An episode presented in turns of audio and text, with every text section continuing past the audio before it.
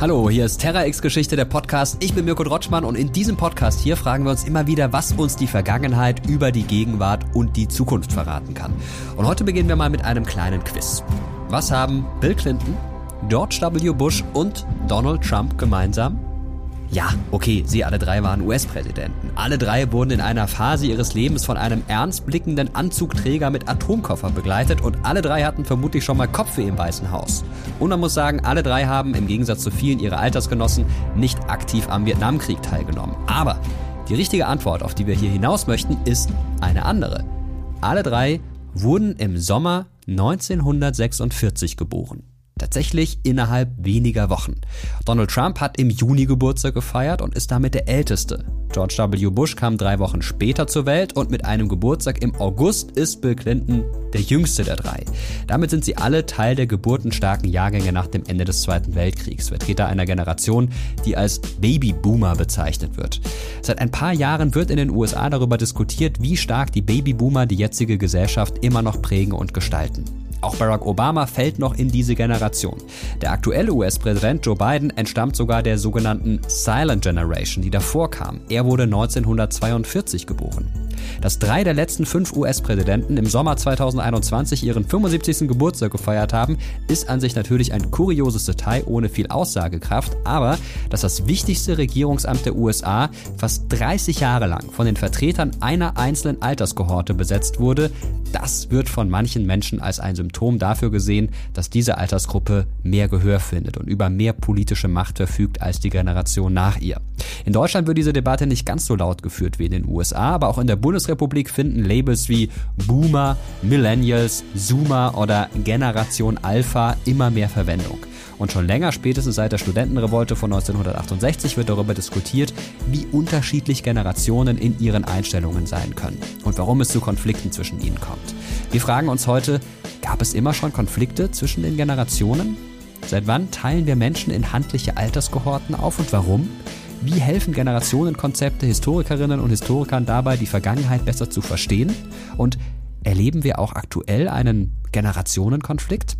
Und hier bei uns haben wir heute zwei Gäste, die uns mehr dazu erzählen können, nämlich die Historikerin Ulrike Jureit und die Politikerin Ria Schröder. Bevor wir in die Episode starten, lohnt es sich aber einen kleinen Blick auf die vielen verschiedenen Generationenkonzepte zu werfen, die gerade im Umlauf sind.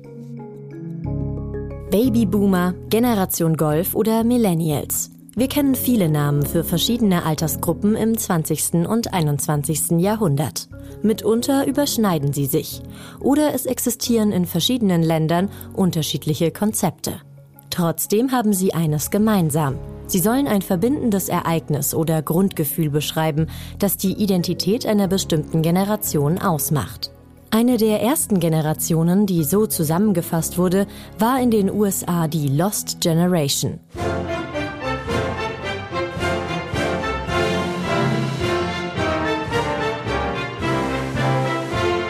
Die verlorene Generation der zwischen 1883 und 1900 Geborenen. Für sie wurde der Erste Weltkrieg zum prägenden Erlebnis und ihre männlichen Angehörigen kämpften oft in den Schützengräben. Auf die Lost Generation folgte in den USA die Greatest Generation, die zwischen 1901 und 1927 Geborenen. Sie waren zu jung, um am Ersten Weltkrieg teilzunehmen, dienten aber im Zweiten Weltkrieg und erreichten in den 1950er und 1960er Jahren einflussreiche Positionen in der Gesellschaft. In Deutschland ist im gleichen Zeitraum von der skeptischen Generation die Rede.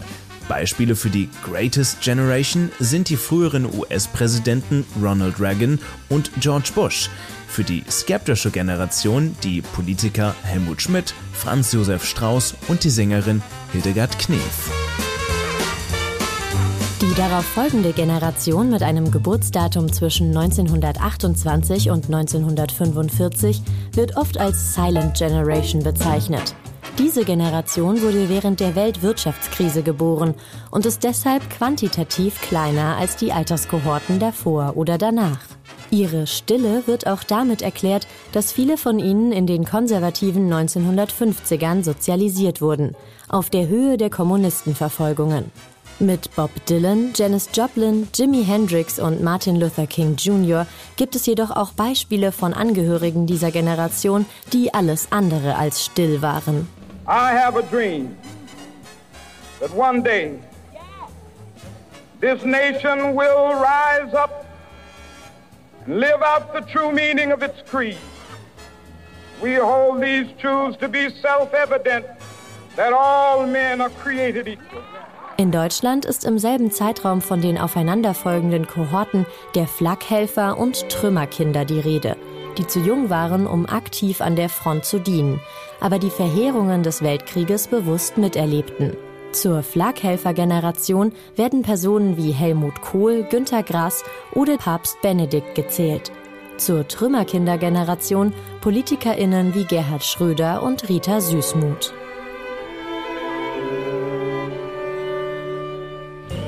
Steigende Geburtenzahlen nach Ende des Zweiten Weltkriegs gaben dann der nächsten Generation ihren Namen. Die Babyboomer wurden von 1945 bis Mitte der 1960er Jahre geboren. In den USA erlebte diese Alterskohorte solch unterschiedliche Ereignisse wie die Kuba-Krise, die Liberalisierung der Gesellschaft in den 1960ern, den Flug zum Mond und Woodstock.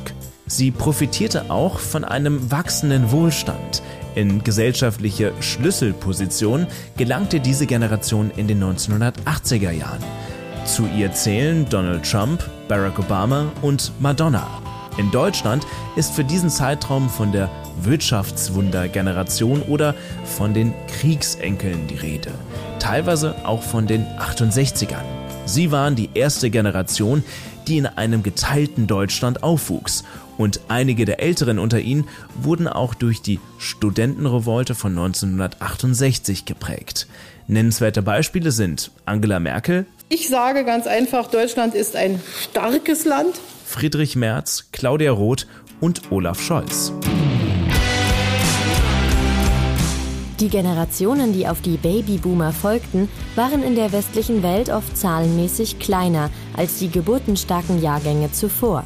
Von der Mitte der 1960er Jahre bis 1980 wurden die Angehörigen der Generation X geboren, die in Deutschland auch Generation Golf genannt wird. Sie wuchsen in relativem Wohlstand auf und erlebten das Ende des Kalten Krieges und den Fall der Berliner Mauer, aber auch den Beginn der AIDS-Epidemie, die Sorge um das Waldsterben und das Ozonloch sowie den Beginn der Umweltbewegung. In diese Generation fallen in Deutschland Markus Söder, Robert Habeck, Christian Lindner und Annalena Baerbock. Auf sie folgt Generation Y mit einem Geburtsdatum von 1981 bis 1996. Der Jahrtausendwechsel war für viele von ihnen das erste weltumspannende Ereignis, weswegen sie auch als Millennials bezeichnet werden. Prägende Erlebnisse sind aber auch die Anschläge des 11. September, die Finanzkrise 2008 und die Unsicherheiten, die beide mit sich brachten. Millennials sind die erste Generation, die mit dem Internet groß wurde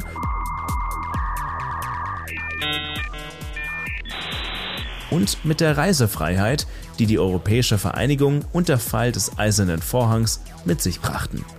Sie sind, zumindest laut Marktforschung, noch individualistischer als die Generation davor, weniger interessiert an materiellem Wohlstand und weniger darauf aus, ihr Leben der Arbeit unterzuordnen. Diese Eigenschaften teilen sie mit der folgenden Generation Z, umgangssprachlich auch als Zoomer bezeichnet. Die von 1997 bis Anfang der 2010er Jahre geborenen sind die wahren Digital Natives und kennen nicht mehr die Welt ohne Internet, ohne soziale Medien und ohne Smartphones. Eine große Rolle spielt für diese Generation der Klimawandel, der inzwischen zu einem der wichtigsten politischen Themen geworden ist. You all come to us young people for hope. How dare you? Mitunter wird die Generation Z deswegen auch als Generation Greta bezeichnet. Interessant sind Generationenkonzepte für Soziologie und Geschichtswissenschaft, aber auch für Marktforschung, Demoskopie und Politik. Im intergenerationellen Dialog gibt es zahlreiche Klischees, etwa, dass Babyboomer ihr ganzes Leben lang denselben Beruf ausgeübt haben und sozial abgesichert sind, dass Millennials sich von Job zu Job hangeln und gerne Avocado-Toast essen und dass Generation Z den modischen Mittelscheitel wiederbelebt hat und vor allem auf TikTok unterwegs ist. Die Wahrheit dürfte natürlich sehr viel komplexer sein. Was uns Generationenkonzepte vor Augen führen, ist vor allem, dass das Setting, in dem wir aufwachsen, beeinflussen kann, wie wir die Welt um uns herum sehen und dass es auch zur Bildung unserer Identität beitragen kann. Ja, soweit unser kurzer Überblick über die aktuell gängigen Generationenkonzepte.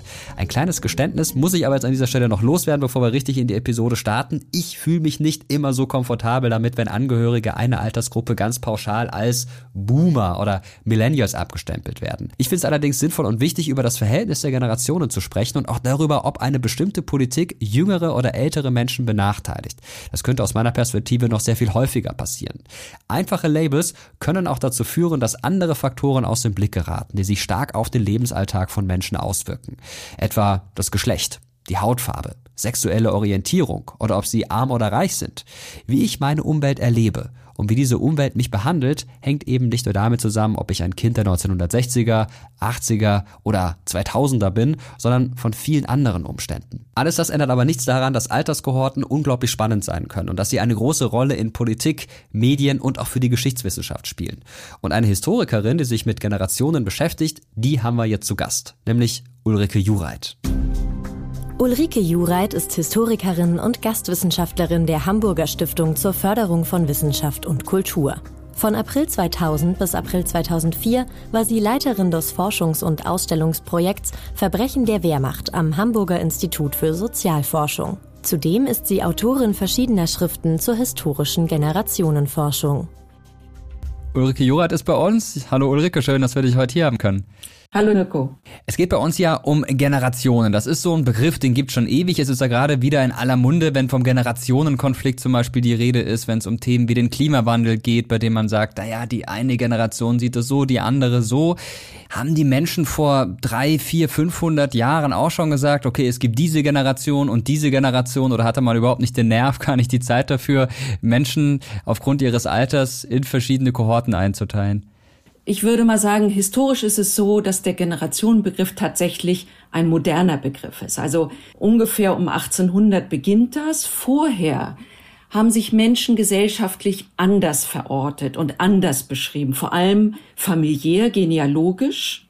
Da hat natürlich auch die Abfolge sozusagen eine Rolle gespielt, aber es sind andere Konzepte, es sind andere Vorstellungen, da spielt die soziale Herkunft eine viel stärkere Rolle, die also sozusagen in Kontinuität erzählt wurde. Mit dem 19. oder mit Beginn des 19. Jahrhunderts fängt das eigentlich an, dass die generationelle Rede interessant wird. So, nun können wir fragen, warum ist das plötzlich so? Warum wird das plötzlich interessant? Und das hat natürlich zum einen damit zu tun, ja, dass der Jugendbegriff im 19. Jahrhundert aufkommt. Also vorher hat man zwar Kindheit und Erwachsenenalter unterschieden, aber im 19. Jahrhundert beginnt es, dass man die Jugendzeit und deswegen gibt es bis heute diese enge Verknüpfung zwischen Jugend und Generation, dass man also beginnt, diese Phase als eine spezielle Lebensphase zu definieren, die nach bestimmten Gesetzen abläuft, die bestimmte Regeln hat, die auch bestimmte Freiräume hat, also wo auch Dinge anders beurteilt werden als vielleicht bei Erwachsenen oder bei Kindern.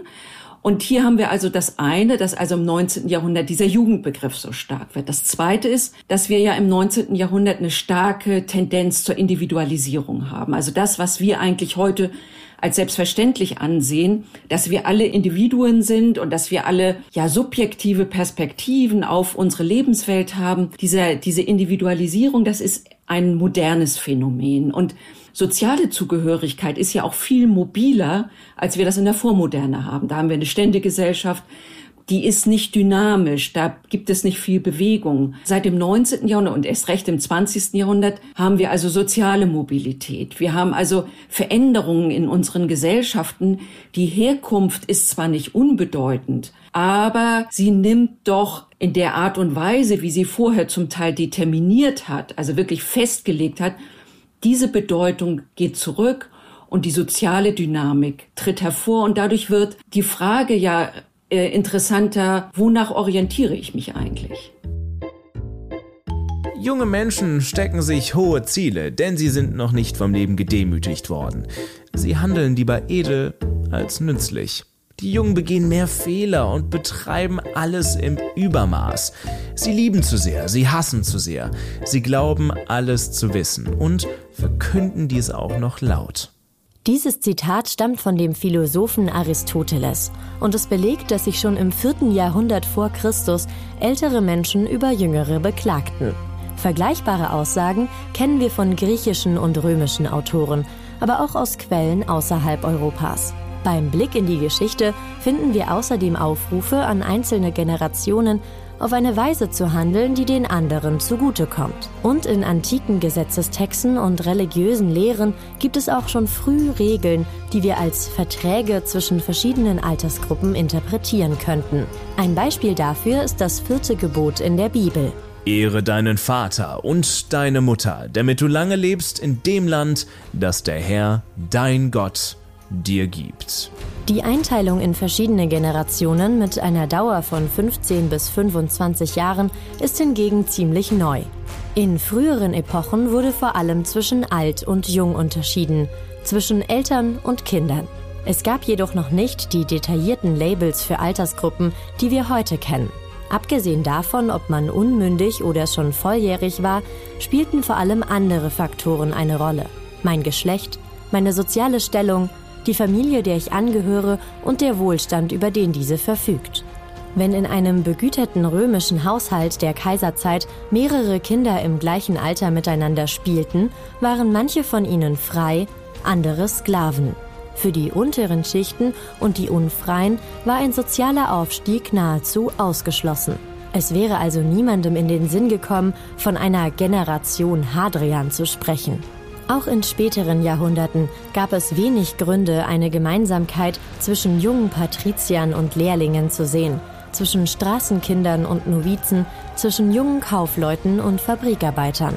Erst im 19. und 20. Jahrhundert, mit dem Beginn der Moderne, begannen sich die rigiden Klassen- und Geschlechterverhältnisse aufzulockern. Da muss ich mal ganz blöd nachfragen, seit wann spricht denn die Wissenschaft über Generationen?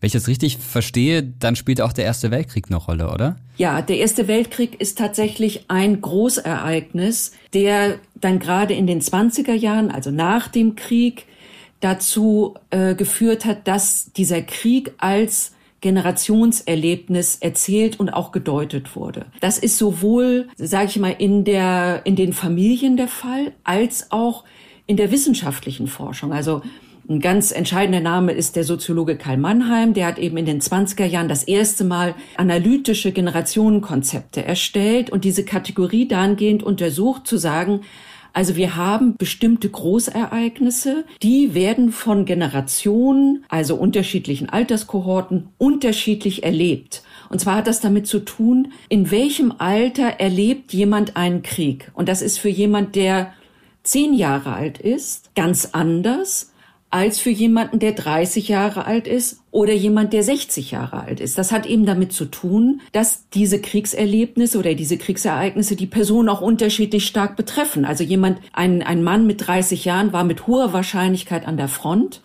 während ein Kind mit 10 Jahren den Krieg zu Hause erlebt hat. Und das sind unterschiedliche Erfahrungen. Und trotzdem ist es ein Großereignis, das die Gesellschaft insgesamt so stark geprägt hat, dass man also von unterschiedlichen Generationen Erlebnissen spricht. Und da beginnt eigentlich auch wissenschaftlich eine sehr starke Auseinandersetzung, die dann natürlich auch im Zweiten Weltkrieg sich fortsetzt. Und wir haben dann eben auch ja die Verbindungen, also diejenigen, die beispielsweise den Ersten Weltkrieg als Kinder erlebt haben, das sind dann auch oft diejenigen, die dann im Zweiten Weltkrieg sehr aktiv sind, selber Soldat werden oder eben auch in bestimmten politischen Funktionen sind. Das, das ist ein Muster, aber das ist natürlich nur ein Muster. Es gibt immer auch andere Muster. Also man darf auch nicht oder man muss ein bisschen vorsichtig damit sein, diese Generationenerzählung als so dominant anzusehen. Es gibt dann auch andere Erfahrungen. Also es gibt auch heterogene Erfahrungen innerhalb einer Generation. Einige der Ursachen für die Unterteilung der Generationen, die wir heute kennen, waren die Kriege der Moderne. Während im 18. Jahrhundert noch kleinere Armeen eine Kampagne fochten, erlebten die Menschen im 19. und 20. Jahrhundert eine Kriegsführung, die Millionen mobilisierte und an die Front schickte.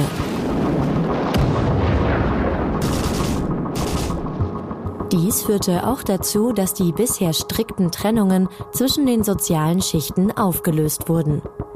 In den Schützengräben des Ersten Weltkriegs kämpften die Söhne aus Bürgertum und Arbeiterschaft nebeneinander. Aber auch junge Frauen aller Schichten waren am Krieg beteiligt und dienten zum Beispiel in den Lazaretten. Die massiven Veränderungen, die sich nach Kriegsende vollzogen, führten dazu, dass dieser zunehmend als Generationenerlebnis wahrgenommen wurde.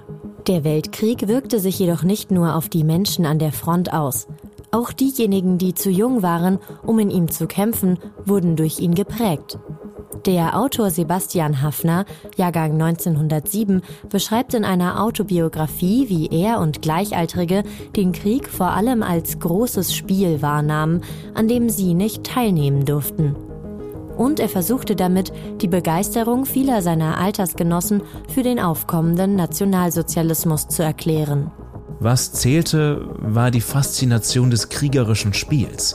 Eines Spiels, in dem nach geheimnisvollen Regeln Gefangenenzahlen, Geländegewinne, eroberte Festungen und versenkte Schiffe ungefähr die Rolle spielten wie Torschüsse beim Fußball. Ich und meine Kameraden spielten es den ganzen Krieg hindurch, vier Jahre lang. Und dieses Spiel war es, was seine gefährlichen Marken in uns allen hinterlassen hat. Der Krieg als ein großes, aufregend begeisterndes Spiel der Nation, das lustvollere Emotionen beschert als irgendwas, was der Frieden zu bieten hat. Das war 1914 bis 1918 die tägliche Erfahrung von zehn Jahrgängen deutscher Schuljungen. Und das ist die positive Grundvision des Nazitums geworden.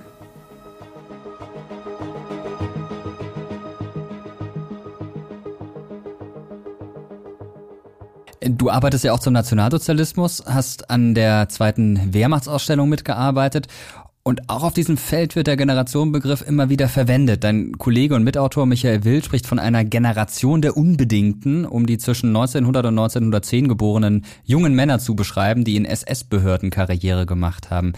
Welche Generationenerfahrung haben die denn miteinander geteilt? Ja, das ist ein sehr interessantes Beispiel, weil man daran genau zeigen kann, was der Generationenbegriff ermöglicht. Aber man kann auch zeigen, wo er auch beschränkt ist in seiner Aussagekraft. Also sicherlich sind die zwischen 1900 und 1910 Geborenen diejenigen, die eben kein eigenes Kriegserlebnis im Ersten Weltkrieg haben. Das heißt, sie erleben den Krieg aus der Beobachterperspektive.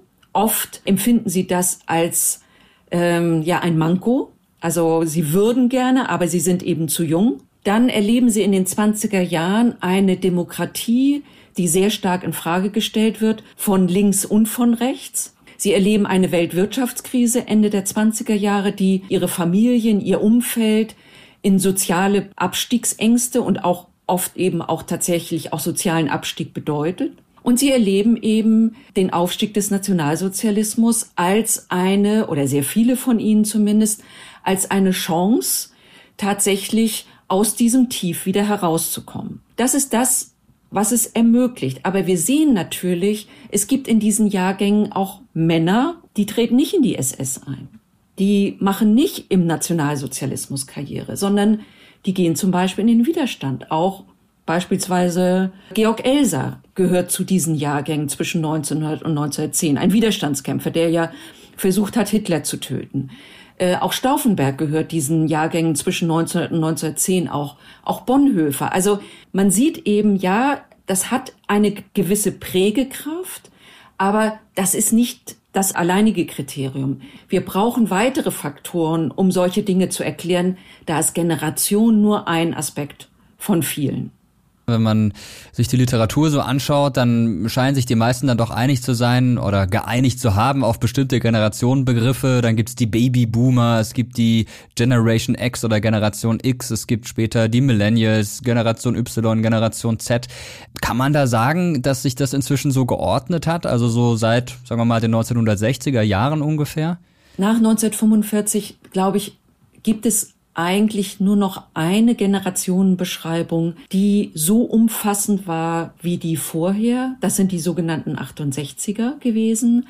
Auch dort ist interessant, dass es eine, also zeitgenössisch zu der Zeit, als die Studentenunruhen waren, als die Studenten sich formiert haben, auch politisch Gehör äh, verschafft haben, haben die von sich selber nicht als 68er gesprochen. Das ist tatsächlich etwas, was erst zehn Jahre später entsteht im Rückblick auf diese Zeit.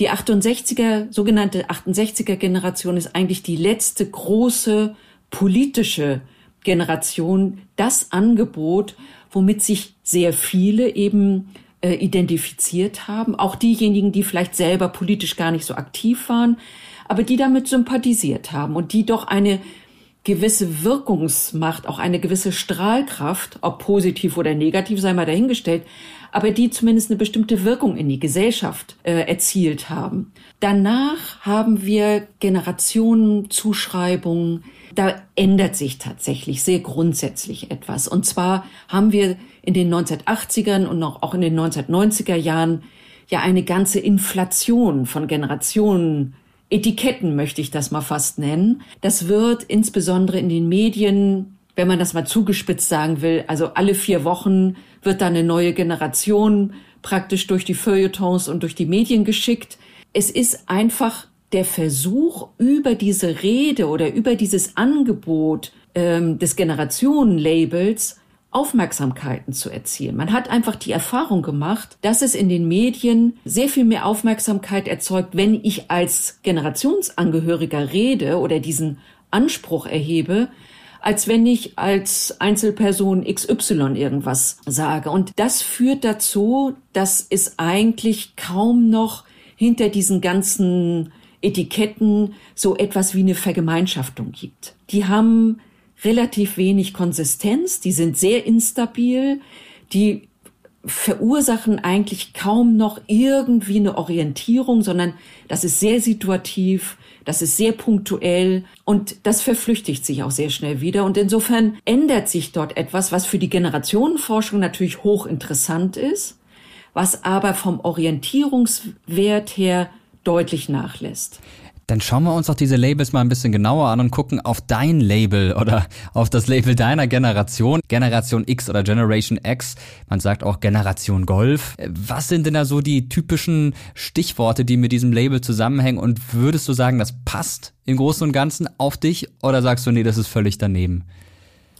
Ja, insofern ist das wirklich auch wieder ein gutes Beispiel, weil also ich eigentlich weder dem einen noch dem anderen so richtig angehöre. Also äh, mit Jahrgang 64 ist man so direkt auf der Kippe. Also manche würden sagen, das sind eigentlich noch die Babyboomer, die also voll in den Wohlstand reingeboren werden, die dann in den 70er und 80er Jahren noch so ein bisschen so eine Politisierung miterleben, die dann eher in den 80ern in die Friedensbewegung gehen.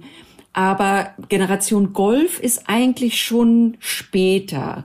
Also das sind eigentlich schon diejenigen, die dann ja auch tatsächlich ganz anders in der Konsumgesellschaft groß werden. Also für die auch eine bestimmte Grundausstattung in ihren Lebensverhältnissen so selbstverständlich ist, was für die, die, ich sag mal, Anfang, Mitte der 60er Jahre geboren sind, noch nicht so war. Also ich würde für mich selber sagen, für mich sind andere Aspekte ähm, viel relevanter und die sind eher altersunabhängig. Und wir erleben ja jetzt wahrscheinlich gerade eine Phase, in der es tatsächlich wieder zu einer ja, Formierung einer, eines größeren Zusammenhangs kommt, nämlich unter dem Aspekt des Klimawandels, der Klimapolitik, äh, der Nachhaltigkeit, also all das, was ja sehr grundlegend unser nicht nur unser gesellschaftliches Leben in Deutschland, sondern auch unsere globalen Lebensverhältnisse betrifft. Und da könnte man, oder ich würde zumindest sagen, ja, ich glaube, da verändert sich aktuell seit einigen Jahren wieder was, weil das Generationenlabel doch tatsächlich wieder stärker genutzt wird, um jung und alt gegenüberzustellen und der Frage, welche Interessen sind auch damit verbunden, wenn wir uns die hm, Fragen von Umweltverschmutzung, von Klimawandel anschauen. Ja, da wird ja gerne von der Generation Greta gesprochen, denen zugeschrieben, dass sie sich alle für Klimawandel interessieren. Das ist meiner Meinung nach oder auch meiner Erfahrung nach nicht unbedingt so. Ich weiß nicht, wie es bei dir aussieht. Und vielleicht können wir da auch mal speziell drauf schauen. Also äh, für mich ist das so die erste Generation, die ich bewusst erlebe und beobachten kann, die nach meiner Generation kommt. Und ich stelle da schon den einen oder anderen Unterschied fest und merke, die ticken in manchen Dingen anders als meine Generation. Ist es bei dir ähnlich, auch aus dem Hochschulkontext? Du hast da ja auch mal wieder mit jungen Leuten zu tun. Stellst du Unterschiede fest? Oder ist das eher marginal und du sagst, man kann das gar nicht so ganz klar festmachen?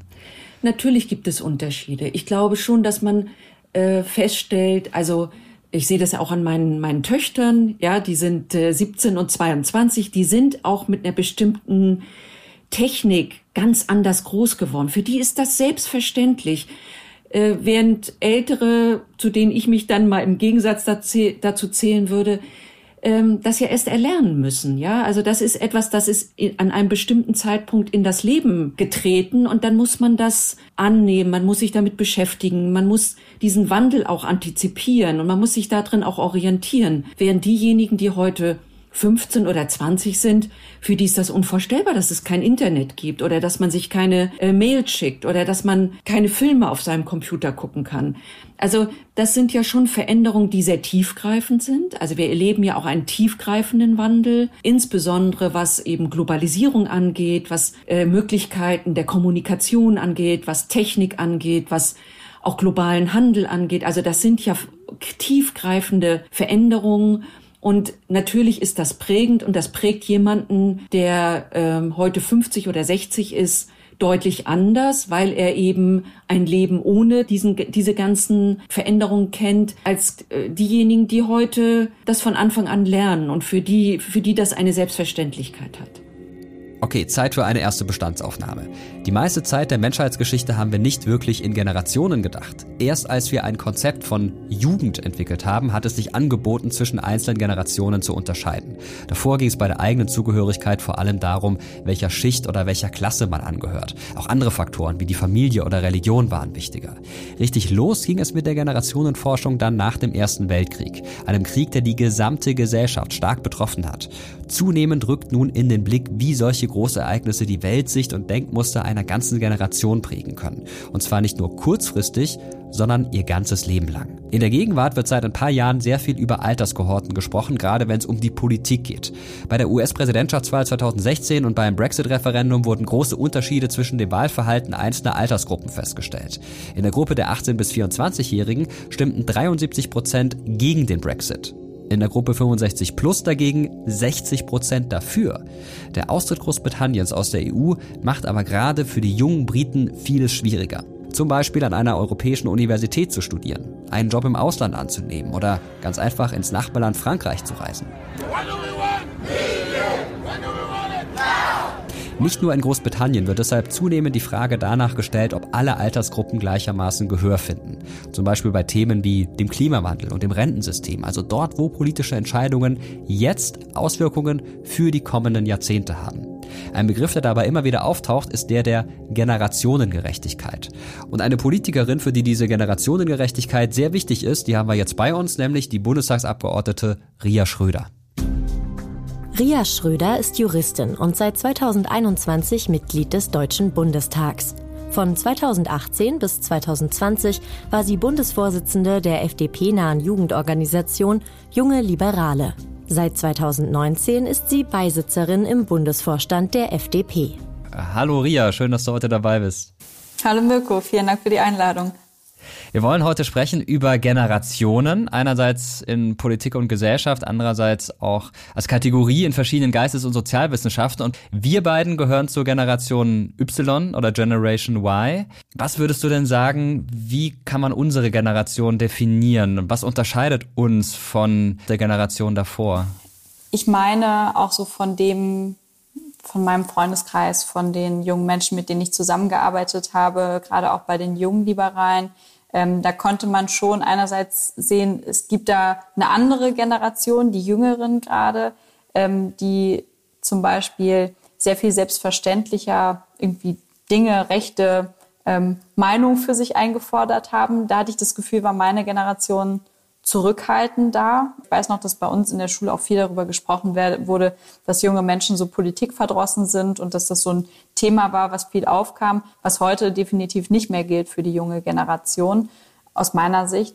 Und ähm, ich merke das aber auch, wo jetzt auch viele von meinen ähm, Uni-Freunden in den letzten Jahren ins Berufsleben eingestiegen sind, ähm, dass sich da auch eine andere Erwartungshaltung gezeigt hat, dass man nicht mehr wie vielleicht Generationen vorher äh, irgendwie lebt, um zu arbeiten, sondern dass man auch sehr viel mehr daneben macht, äh, Hobbys hat, Freunde hat, ähm, die auch zeitintensiv sind. Und ja so ein bisschen die, äh, also das Thema Work-Life-Balance, was ja auch, glaube ich, mit unserer Generation insbesondere aufgekommen ist, ein großes Thema spielt, also Selbstverwirklichung ein Stück weit, was sich auch eben darin widerspiegelt, dass man seine Persönlichkeit als auch vielschichtig selber wahrnimmt und dem irgendwie Ausdruck verleihen möchte. Und wir haben auch erst relativ spät im Leben, aber dann wahrscheinlich schon gut mitbekommen, auch eine ganze Reihe von Krisen, die uns sicherlich geprägt haben. Also die Finanzkrise, ähm, die, äh, die Flüchtlingssituation äh, 2015, den Brexit, die Wahl in den USA, ähm, mit Trump, die, glaube ich, viele Selbstverständlichkeiten, die wir so ja als irgendwie äh, im Frieden und im, in der Freiheit und in einem geeinten Europa geborenen ähm, so ein bisschen den Boden unter den Füßen weggezogen hat und dann jetzt eben auch die Corona-Pandemie, das prägt, glaube ich, schon auch sehr, wie wir ähm, auch mit Unsicherheit, mit Krisen umgehen und äh, welchen Umgang wir damit finden. Woher kommt denn deiner Meinung nach dieser Konflikt zwischen den Generationen, der sich ja in vielen Punkten widerspiegelt, auch auf den Plakaten bei Fridays for Future zum Beispiel immer wieder zum Tragen kommt. Das ist ja eine Sache, die nicht neu ist. Muss es so sein, dass Generationen sich immer so ein bisschen aneinander reiben?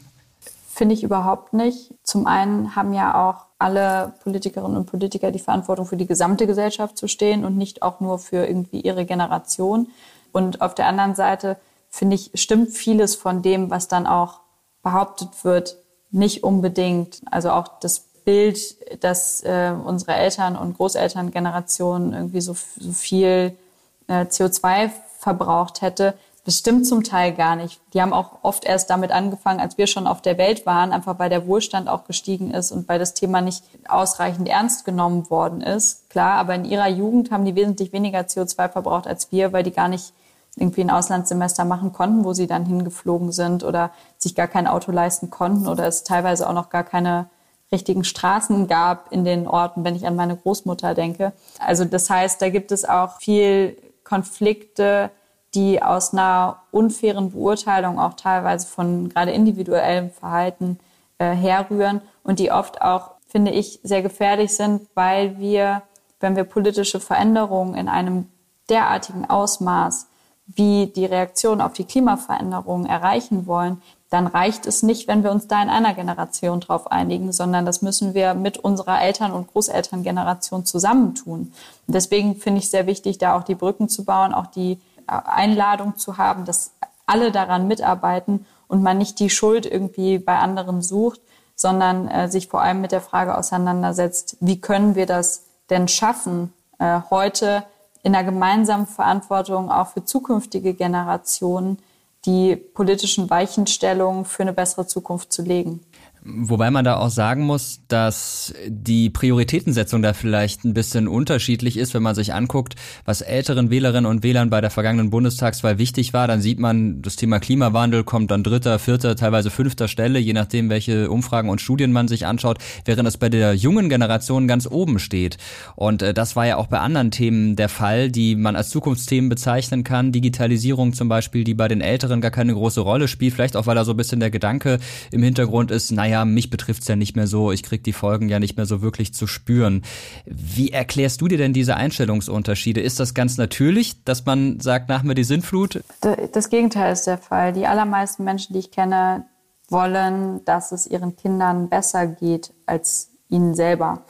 So, und jetzt haben wir aber auch insbesondere eine Elterngeneration, die sehr wenig aufgeben musste, die in einem, also gerade in Westdeutschland, ähm, in sehr viel Wohlstand aufgewachsen sind, mit sicheren Jobs, mit hohen Renten und wo viele sich gar nicht mehr vorstellen können, aufgrund der vielen Krisen, die wir erleben, dass es noch eine gute Zukunft gibt. Aber äh, eigentlich bin ich davon überzeugt, dass das ganz tief drin ist bei vielen Menschen, also zu, zumindest wenn sie an ihre eigenen äh, Nachkommen denken, aber bei vielen auch, die ähm, natürlich auch sich selber in einer gewissen Pflicht fühlen, den anderen, den Jungen, den Kindern äh, was Gutes auch dazulassen und denen eine gute Möglichkeit zu geben. Ich glaube, viele sehen etwa bei der Digitalisierung nicht die gleiche Notwendigkeit, wie das junge Menschen sehen. Die sind im Internet nicht so zu Hause, wie wir das sind. Und die stört vielleicht auch manchmal, ist so meine Vermutung, das Gefühl, da soll sich jetzt von der guten Welt, wie Sie sie erlebt haben, viele, viele Jahre und Jahrzehnte lang, soll sich jetzt irgendwas ändern und dann muss man da auch noch irgendwie was tun. Muss das denn sein? Wo siehst du denn das Konfliktpotenzial zwischen Generationen Y und Z und zum Beispiel den Babyboomern? Was ist deiner Meinung nach da das, das größte Problemfeld? Unsere Generation, die mit Veränderung aufgewachsen ist, für die ist Veränderung etwas Selbstverständliches und für diejenigen, wo Veränderung lange Zeit nicht zum Leben dazugehört hat, zumindest nicht in so einer großen Dimension, ähm, die verwehren sich vielleicht eher gegen Veränderung. Wir haben viele aktuelle Debatten auch in den letzten Jahren äh, geführt, die über Sexismus, Rassismus gingen und wo es eine große Bereitschaft gab, auch von Jungen ihre eigene Position zu hinterfragen. Aber ähm, das führt natürlich auch äh, in vielen Familien zu Konflikten, ähm, wenn das trifft auf Positionen, die halt sehr viel länger schon genauso sind, wie unsere Gesellschaft eben auch in, in vielen Teilen selber ist.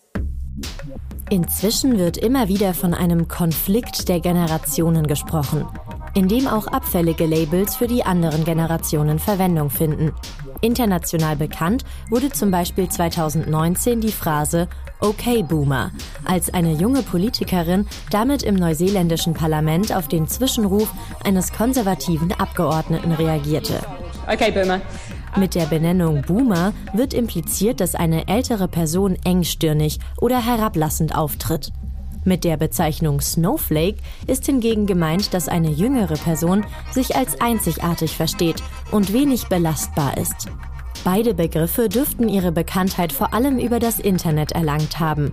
Sie stoßen aber auch zunehmend auf Kritik, da sie als Formen von Altersdiskriminierung verstanden werden können. Aktuell scheinen wir als Gesellschaft sensibler dafür zu werden, dass sich politische Entscheidungen auf einzelne Altersgruppen unterschiedlich auswirken können. Besonders fällt das beim Klimawandel auf, dessen gravierendste Folgen erst in Jahren bis Jahrzehnten zu spüren sein werden. Dementsprechend scheint auch das Problembewusstsein bei jüngeren Menschen ein anderes zu sein als bei älteren. Kurz vor der Bundestagswahl 2021 startete der Naturschutzbund Deutschland eine Umfrage dazu, ob die Klima- und Naturschutzinteressen junger Generationen die Wahlentscheidung der Deutschen beeinflussen würden. In der Altersgruppe der 30 bis 39-Jährigen stimmten noch über 40 Prozent dieser Aussage zu. Je älter die Befragten, desto weniger Zustimmung gab es. In der Altersgruppe 65 plus waren es noch 28 Prozent. Es gibt aber auch andere Themen, bei denen zunehmend über Generationengerechtigkeit gesprochen wird. Etwa das Rentensystem in Deutschland. Seit seiner Entstehung nach dem Zweiten Weltkrieg ist unsere Lebenserwartung gestiegen und die Geburtenrate gesunken. Das heißt, die Menschen beziehen länger Rente, es gibt aber immer weniger Leute, die in die Rentenkasse einzahlen. 1962 standen einem Rentner noch sechs Beitragszahler gegenüber. Im Jahr 2030 werden es eineinhalb Beitragszahler sein. Seit Anfang des neuen Jahrhunderts werden daher immer wieder Versuche unternommen, das Rentensystem anzupassen.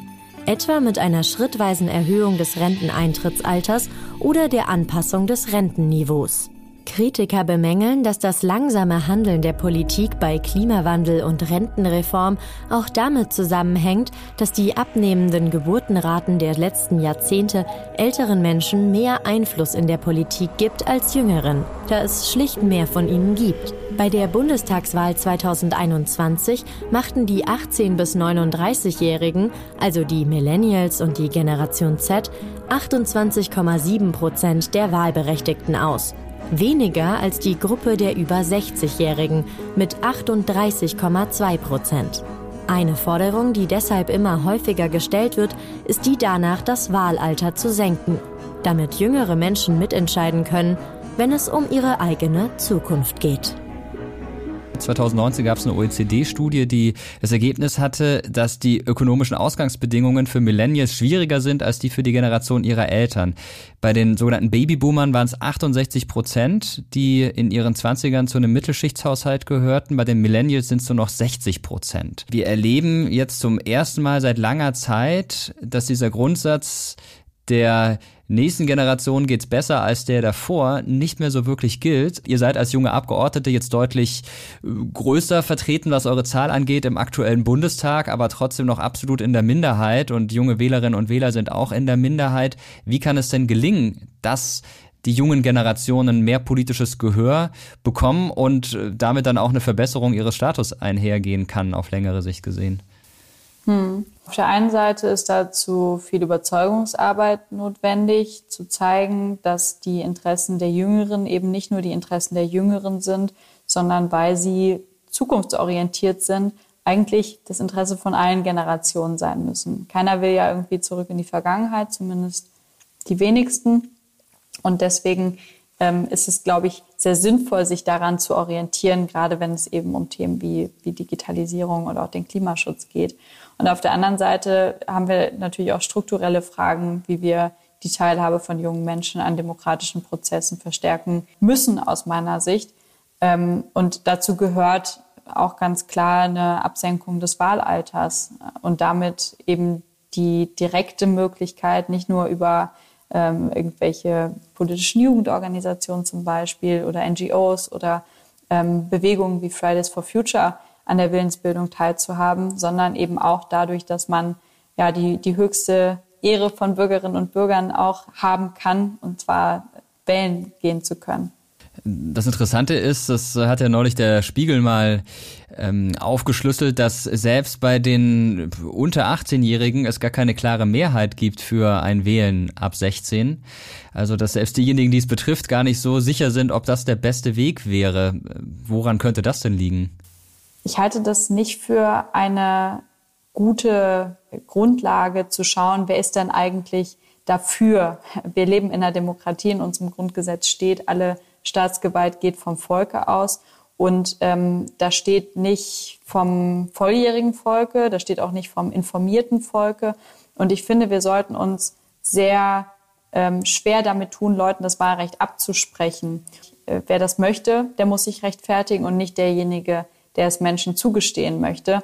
Wir hatten da ja auch in den letzten Jahren einige Entscheidungen auch des Bundesverfassungsgerichts in Bezug auf Menschen, die in Betreuungssituationen sind. Und ähm, das ist, finde ich, deswegen nichts, wo eine, wo eine Mehrheit darüber entscheiden sollte, ob jemandem das Wahlrecht vorenthalten wird, sondern ähm, es gibt keine Wahlpflicht in Deutschland. Das heißt, junge Menschen, die das nicht möchten, die müssen nicht. Ältere übrigens ja auch nicht. Und deswegen ähm, ist das für mich gar nicht so relevant.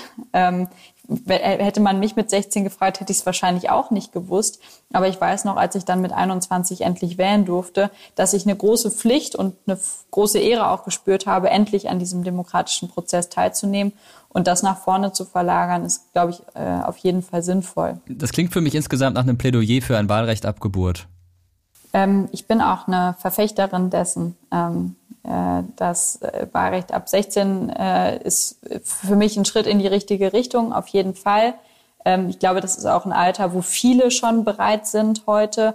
Ähm, das ist aber für mich kein Maßstab eigentlich, sondern wenn man es aus, also dogmatisch, staatspolitisch betrachtet, gibt es, glaube ich, keinen keinen Grund für eine Wahlrechtsuntergrenze. Und ähm, wer dazu bereit ist, sollte das Wahlrecht wahrnehmen dürfen. Ich glaube, da gibt es ganz natürliche Grenzen. Wir werden keine Säuglinge im Wahllokal erleben, sondern man sollte wahrscheinlich schon einen Stift halten können. Und ähm, viele werden es auch noch nicht wahrnehmen, auch nicht mit acht oder neun.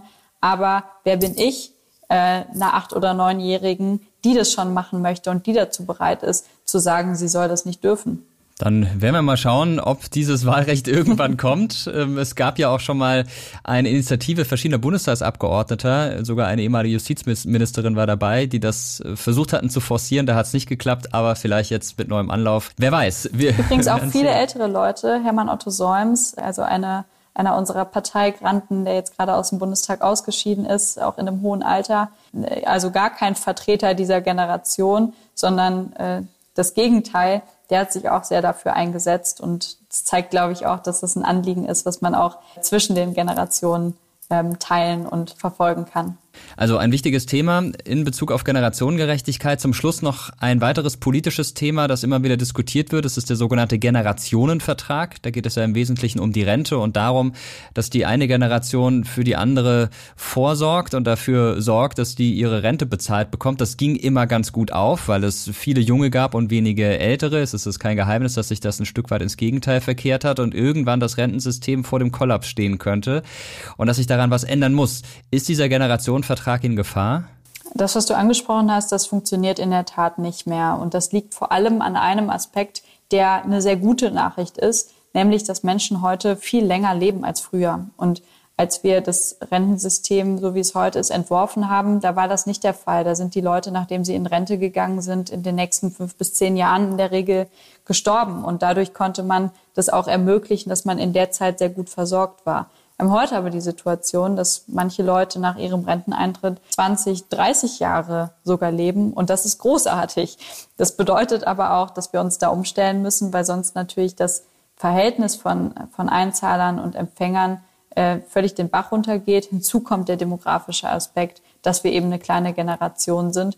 Das ist eine immense Aufgabe. Das Umlagesystem, so wie wir es haben, das kann dann gar nicht mehr funktionieren. Es sei denn, man hebt die Rentenbeiträge ins Unermessliche ab oder senkt äh, die, die Auszahlung äh, nach unten. Und keines davon kann das Interesse sein, weder der alten noch der jungen Generation.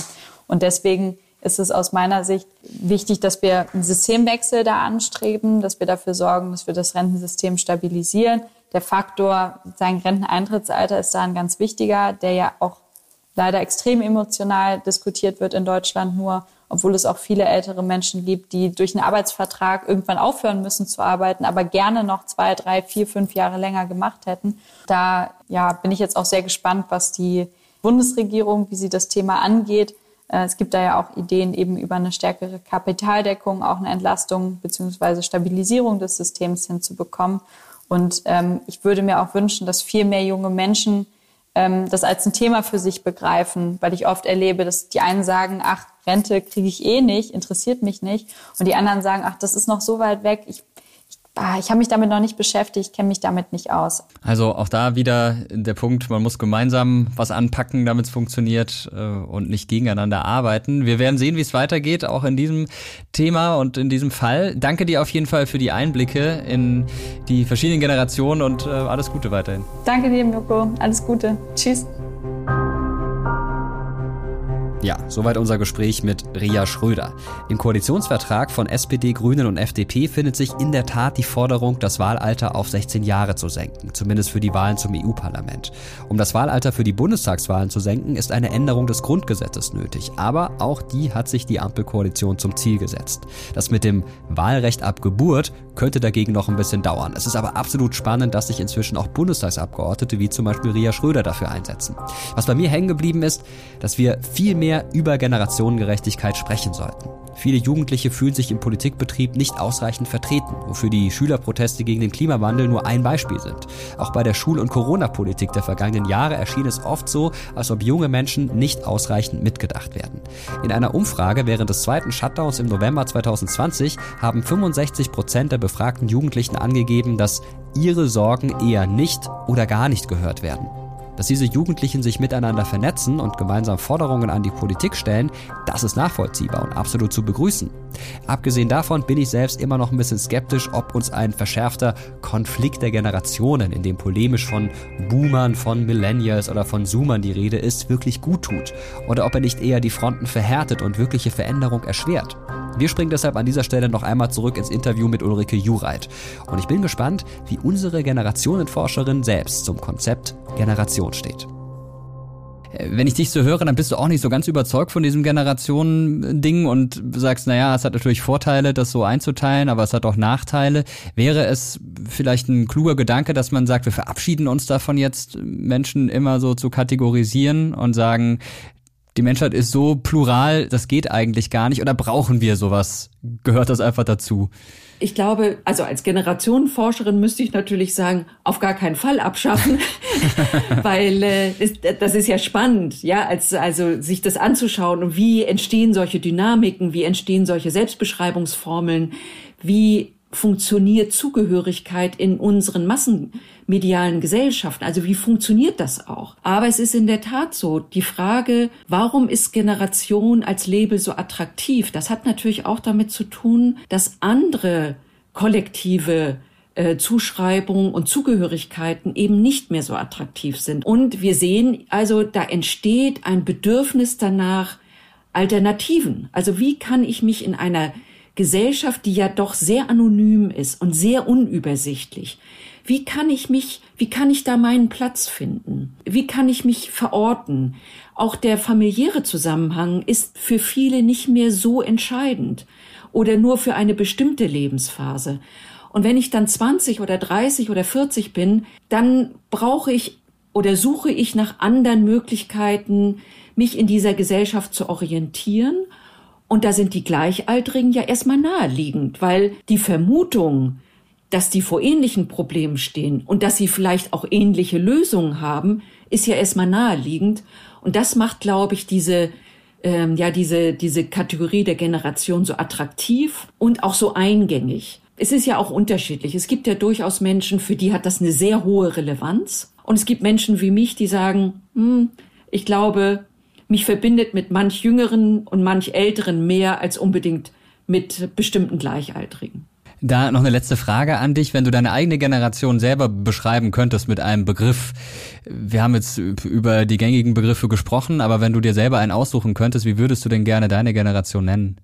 Ich glaube, meine Generation wäre tatsächlich diejenige, die ein, ja, die sehr viele Chancen hatte, die ein Leben hatte, das gerade in den 80er und 90er Jahren sehr stark von Sicherheit geprägt war, auch von Wohlstand, auch von politischer Partizipation, also die sehr viele Möglichkeiten hatte und jetzt eigentlich sieht, dass das überhaupt nicht selbstverständlich war, was sie lange Zeit geglaubt hat. Ich glaube, sie, sie hat sehr lange geglaubt, dass diese Errungenschaften, die nach 1945 und insbesondere seit den 70er und 80er Jahren sich entwickelt haben, gerade in Westdeutschland, dass das selbstverständlich ist. Und wir sehen heute, es ist überhaupt nicht selbstverständlich. Es ist wahrscheinlich historisch sogar eine große Ausnahme und eine sehr besondere Konstellation der Wohlstandsentwicklung. Dann könnte man sagen, die Generation Chance. Ja, und die Generation äh, Sicherheit. Okay, na gut, vielleicht äh, etabliert sich das ja eines Tages mal. ich hoffe nicht. okay, ja, vielen Dank dir. Ich überlege mir auch noch einen Begriff für unsere Generation, für meine Generation. Äh, bisher fällt mir da nichts Passendes ein, aber vielleicht ja zum Ende dieser Folge noch. Danke dir auf jeden Fall für die vielen klugen Gedanken zu dem Thema. Ja, gerne. Eine Altersgruppe kam in unserer heutigen Folge bisher etwas zu kurz, nämlich die sogenannte Generation Alpha, also diejenigen, die seit dem Jahr 2010 geboren wurden. Für viele von ihnen dürfte Corona das einschneidendste Erlebnis ihres Lebens gewesen sein. Sie mussten während des Shutdowns mitunter viele Wochen lang auf Kontakte mit Gleichaltrigen verzichten. Sie haben ihre Eltern und Angehörigen in Sorge erlebt oder vielleicht sogar krank. Vor allem mussten sie auf viele Gewissheiten und Sicherheiten verzichten, die für uns Ältere selbstverständlich sind. Es ist noch nicht abzusehen, wie sehr diese Erfahrungen sie prägen werden. Allerdings sind schon die ersten Schlagzeilen aufgetaucht, in denen von einer Generation Corona die Rede war. Von allen jetzt gerade lebenden Menschen wird diese Altersgruppe auch am stärksten von den Auswirkungen der Klimakrise betroffen sein und auch von einem Sozialstaat im Umbruch und einem immer schnelleren technischen Wandel. Eines steht fest, alle Probleme, die wir in der Gegenwart nicht lösen, treffen schlussendlich sie und die Generationen nach ihnen. Es wird also höchste Zeit, mehr dafür zu unternehmen, dass unsere Gesellschaft generationengerechter wird, würde ich zumindest sagen. Mein eigenes Fazit zum Thema Generation bleibt gespalten. Es hilft uns sicherlich dabei, die Motivation von Menschen in früheren Epochen besser zu verstehen. Es kann auch erklären, warum sich Einstellungen in der Gesellschaft über die Jahrzehnte ändern, weil jede Generation eben neue, prägende Erfahrungen macht und mit diesen umgeht. Und unter Umständen ist es auch wichtig, sich als Teil einer Generation zu verstehen, um eigene politische Vorstellungen und Ziele zu formulieren. Aber vielleicht sollten wir das Generationenkonzept eher wie eine Überschlagsrechnung im Matheunterricht verstehen, die kein exaktes Ergebnis liefert und auch gar nicht liefern soll. Wenn eine Altersgruppe sich in einer Umfrage besorgter über den Klimawandel äußert als eine andere, dann heißt es nicht, dass die ganze Gruppe A da ein Problem sieht, die ganze Gruppe B dagegen gleichgültig ist. Vor allem bedeutet es nicht, dass unsere Einstellungen und Wertevorstellungen in unserer Jugend festgeschrieben werden und dann unser ganzes Leben lang gleich bleiben. Das war unsere heutige Folge. Wir hoffen, dass sie euch Spaß gemacht hat und ihr habt einiges erfahren, das ihr vorher noch nicht wusstet. Üblicherweise kommt jetzt die Stelle im Podcast, wo ich als Host um Rückmeldungen von euch bitte. Ihr wisst schon, Kommentare, Bewertungen, Feedback, Likes und so weiter. Das mache ich aber nicht nur, wie man denken könnte, weil dadurch mehr Leute von dem Podcast erfahren, sondern auch, weil es einfach schön ist zu hören, wie ihr das findet, was wir hier produzieren. Wenn ihr uns auf YouTube, Instagram, Apple Podcasts oder per E-Mail was schreibt, dann freuen wir uns drüber und vor allem freut es auch unsere Gäste.